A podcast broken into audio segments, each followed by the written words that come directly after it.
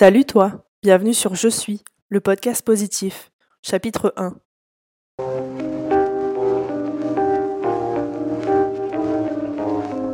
L'hyperphage absorbe de grandes quantités de nourriture mais n'en éprouve pas de plaisir particulier. C'est peut-être un homme, une femme, un adulte, un enfant. Il ou elle a des crises régulières hein, qui germent souvent sur le terreau de l'angoisse, de la tristesse ou encore de la solitude. Les personnes qui en souffrent sont quasi systématiquement en surpoids et souvent obèses ce qui n'arrange rien parce que ça entretient une forme de mal-être, un mal-être dont va bien sûr se nourrir l'hyperphagie pour s'imposer et ainsi de suite.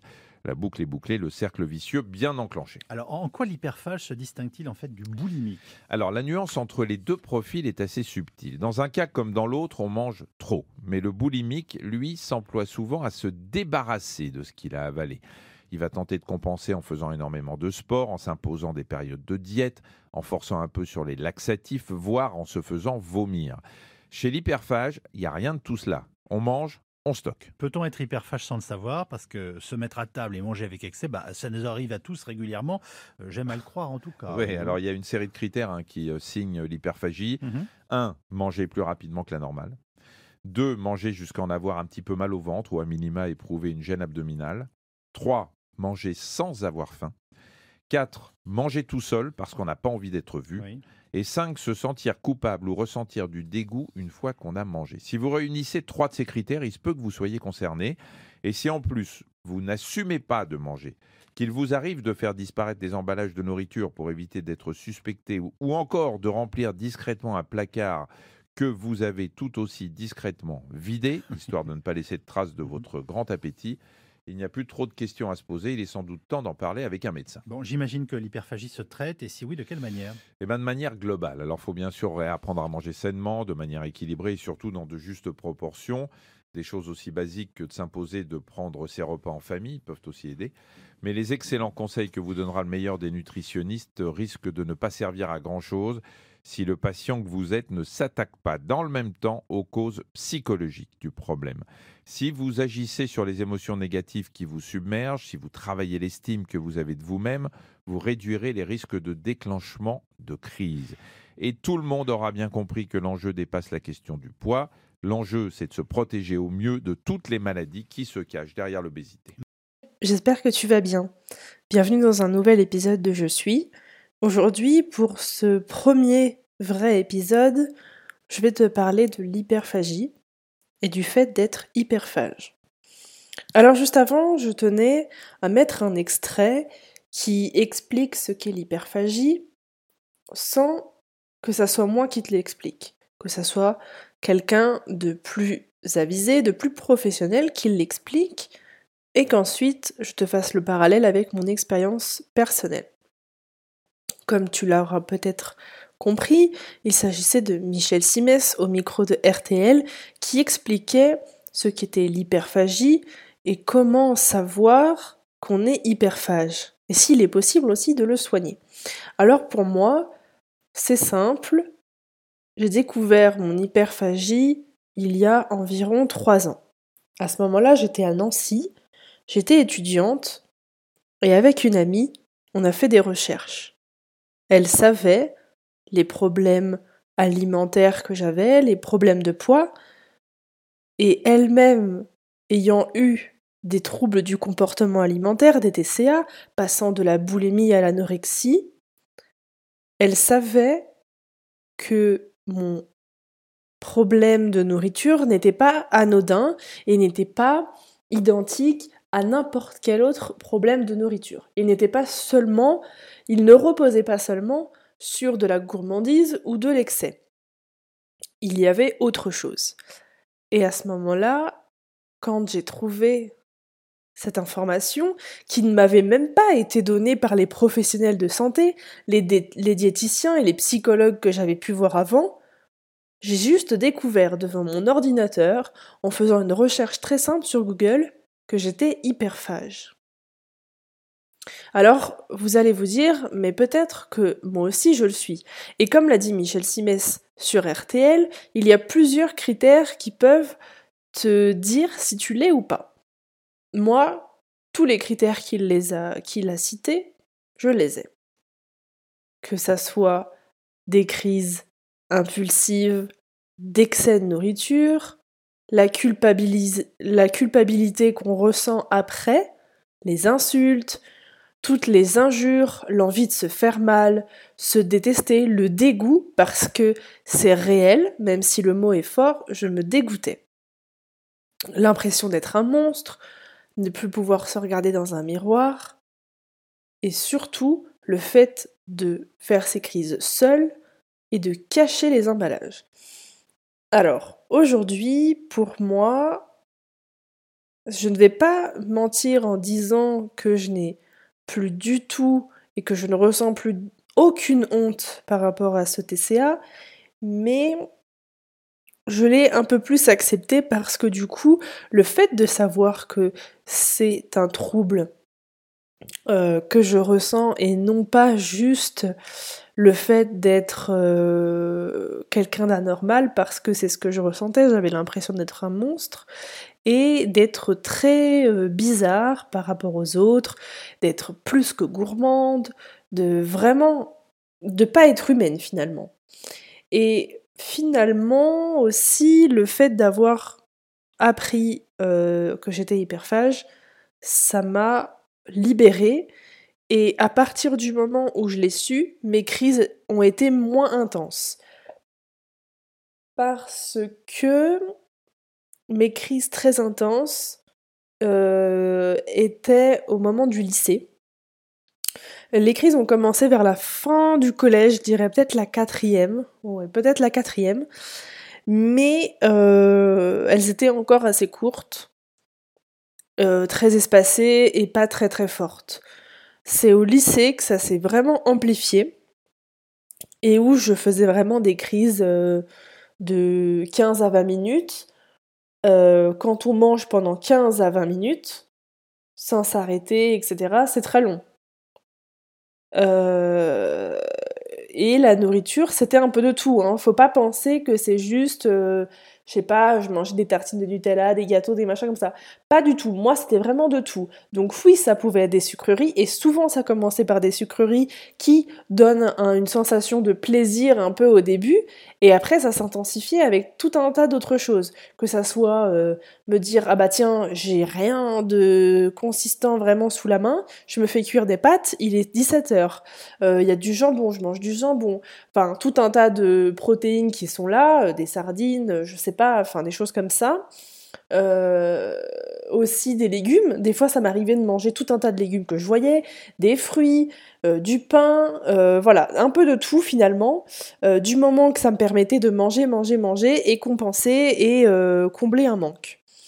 donc quand il parle de culpabilité, c'est vrai que c'est la chose la plus dure et c'est aussi, comme il disait, ce qui différencie l'hyperphagie de la, boulimie. Euh, parce que quand on est boulimique, euh, on va chercher après la crise, qui ressemble sur le moment de, de nourriture à la même chose que l'hyperphagie, mais après, un boulimique va chercher à euh, rejeter la nourriture. Donc que ça soit en se faisant vomir, que ça soit en prenant des laxatifs, en faisant un régime ou un jeûne très très strict pour éliminer, alors que l'hyperphage ne va pas du tout faire ça. Il va manger, stocker, culpabiliser. Euh, donc du coup, il n'y a pas du tout de vomissement euh, parce que une fois que la nourriture est ingérée, on ressent un mal de ventre. Moi, je ressentais souvent des mal de ventre. C'est ce qui me faisait arrêter parce que justement, je ne voulais pas vomir. Euh, je ne voulais pas justement me mettre dans l'état euh, extrême du vomissement, alors que la crise était déjà, elle, extrême. Euh, mais j'arrêtais, j'avais très mal au ventre, et là, je commençais à culpabiliser. Alors ça commence par des j'aurais pas dû faire ça, je regrette, mais pourquoi j'ai fait ça? Et après, euh, ça s'amplifie, c'est des insultes. Euh, moi, ça m'arrivait quasiment constamment de pleurer, voire d'hurler. ma mère a déjà été là pendant des fins de crise, donc la période de culpabilité de la crise, donc quand je criais et que je pleurais. Ça m'est arrivé de me, me taper légèrement, jamais de me mutiler, mais en tout cas d'être vraiment horrible avec moi, tellement mon dégoût était fort. Donc, à ce moment-là, je me suis même pas dit, quand j'avais ça, je me suis même pas dit qu'il y avait euh, vraiment un problème, en, tout cas que ce problème ne venait pas de moi, et en tout cas venait de moi, mais pas psychologiquement, parce que l'hyperphagie, le gros travail qu'il y a à faire dessus, c'est psychologique.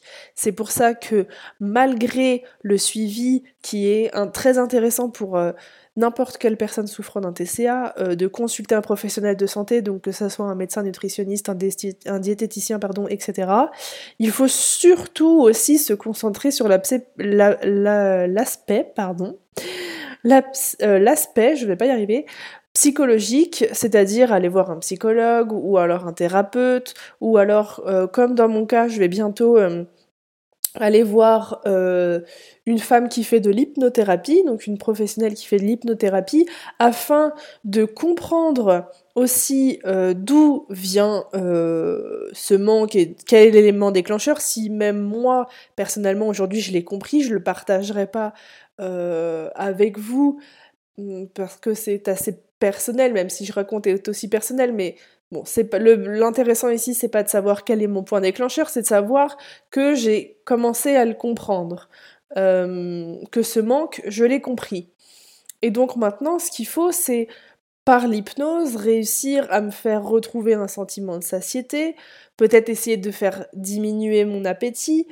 Par l'hypnose, on arrive aussi aujourd'hui à faire comme une chirurgie euh, un peu spirituelle euh, de l'intestin, de l'estomac. Euh, il existe des vraies chirurgies où on se fait retirer une partie de l'estomac ou alors on met un anneau gastrique, un bypass, etc une sleeve, mais moi ça sera vraiment que dans l'esprit, ça sera mon cerveau qui aura l'impression qu'on lui a enlevé une, part d'estomac, alors que pas du tout.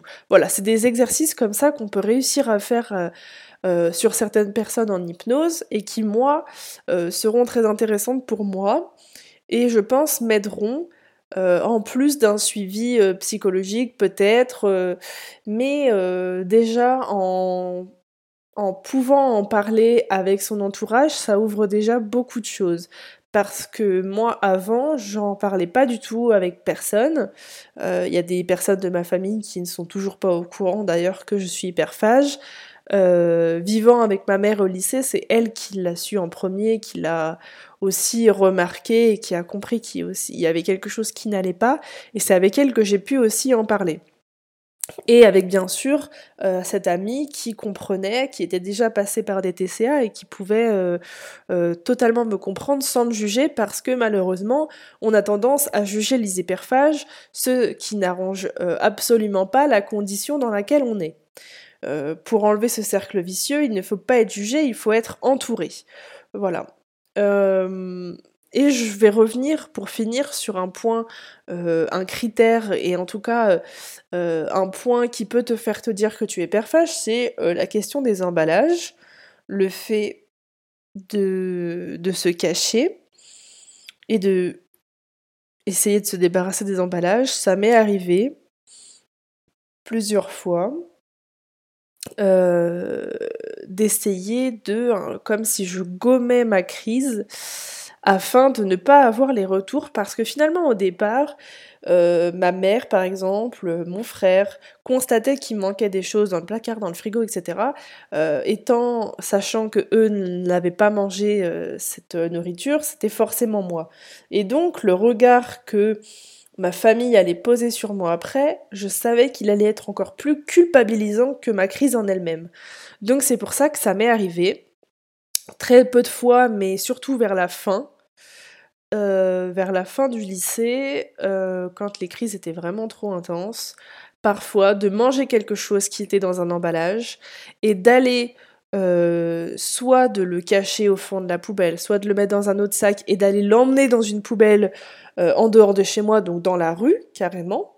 ou bien même de finir de manger tout un produit ou de le finir, ou alors de le commencer, il était tout neuf, de le commencer, de le finir en entier, et d'aller en racheter un identique afin qu'on ne voit pas que j'en avais mangé un. Et c'est cette technique-là, je crois que ça m'est arrivé qu'une seule fois. Après une forte crise, ça m'est arrivé une fois, je crois. Et c'est à partir de ce moment-là où je me suis vraiment dit qu'il y avait un souci.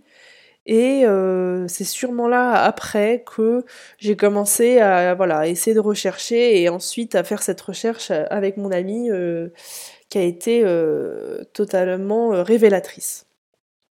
Donc voilà, c'est ça mon expérience. Aujourd'hui, je vais pas te mentir, ça m'est arrivé, je crois, avant le confinement, de refaire une crise. Cependant, elles sont beaucoup moins fortes qu'avant, euh, moins culpabilisantes, et surtout, euh, je les reconnais et je sais que c'est une crise. Je sais que je peux y faire quelque chose, mais je sais aussi que euh, ce n'est pas en, en m'auto-flagellant et en me m'insultant que ça changera les choses qu'elle a, a été faite, que de toute façon je vais pas revenir en arrière, donc je l'accepte, j'avance et euh, je suis prête à me soigner. J'avais d'ailleurs écrit un article pour une association euh, à Nancy, donc euh, une association dans le 54 qui m'a demandé de d'écrire un article sur l'hyperphagie parce qu'il y avait beaucoup d'articles de personnes anorexiques ou boulimiques, mais finalement pas tellement pas tellement d'hyperphage parce que c'est beaucoup moins répandu, les gens connaissent beaucoup moins ce TCA et donc ça me ça me tenait ça me tenait à cœur de pouvoir en parler et ça a aussi été ma première prise de parole, euh, ce qui a fait que ça m'a aussi libérée. Voilà, donc euh, mon expérience d'hyperphage, euh, elle est là, elle s'est pas arrêtée pour l'instant, mais je la comprends de plus en plus, je l'accepte et je ne la laisse pas me détruire comme avant. Euh, voilà, donc c'est la fin de ce premier épisode. Il était, euh, c'est pas l'épisode le plus fun et le plus facile pour moi à faire. Pourtant, je voulais vraiment commencer par celui-ci parce que euh, parce que il est l'élément déclencheur de beaucoup d'autres épisodes, de beaucoup d'autres sujets que j'aborderai avec toi. Et il est important de comprendre ça pour comprendre d'autres euh, d'autres thèmes qui vont arriver, comme euh, le thème sur le corps, la confiance en soi, l'estime de soi, etc. Parce que si mon corps a changé, c'est euh, notamment à cause de l'hyperphagie. Donc c'était important pour moi d'en parler, même si ce n'est pas forcément évident, parce que c'est toujours un peu honteux et un peu difficile de le dire, même si de le dire, je le sais aujourd'hui et je le sais depuis plusieurs années maintenant, c'est un grand pas de fait. Euh, voilà, j'espère juste prochainement pouvoir euh, enfin être en contact avec des professionnels qui pourront m'accompagner et me suivre et me permettre de retrouver un plaisir quand je mange, un sentiment de satiété et non pas une culpabilité à chaque fin de repas. Voilà, donc j'espère que l'épisode t'a plu. C'était l'épisode 1. Euh, je te retrouve mercredi prochain pour un épisode 2 que je ne te dévoile pas encore, en tout cas pas le titre. J'espère que tu passes une bonne journée, une bonne soirée, que tu passeras une bonne semaine et je te remercie pour ton écoute. Ciao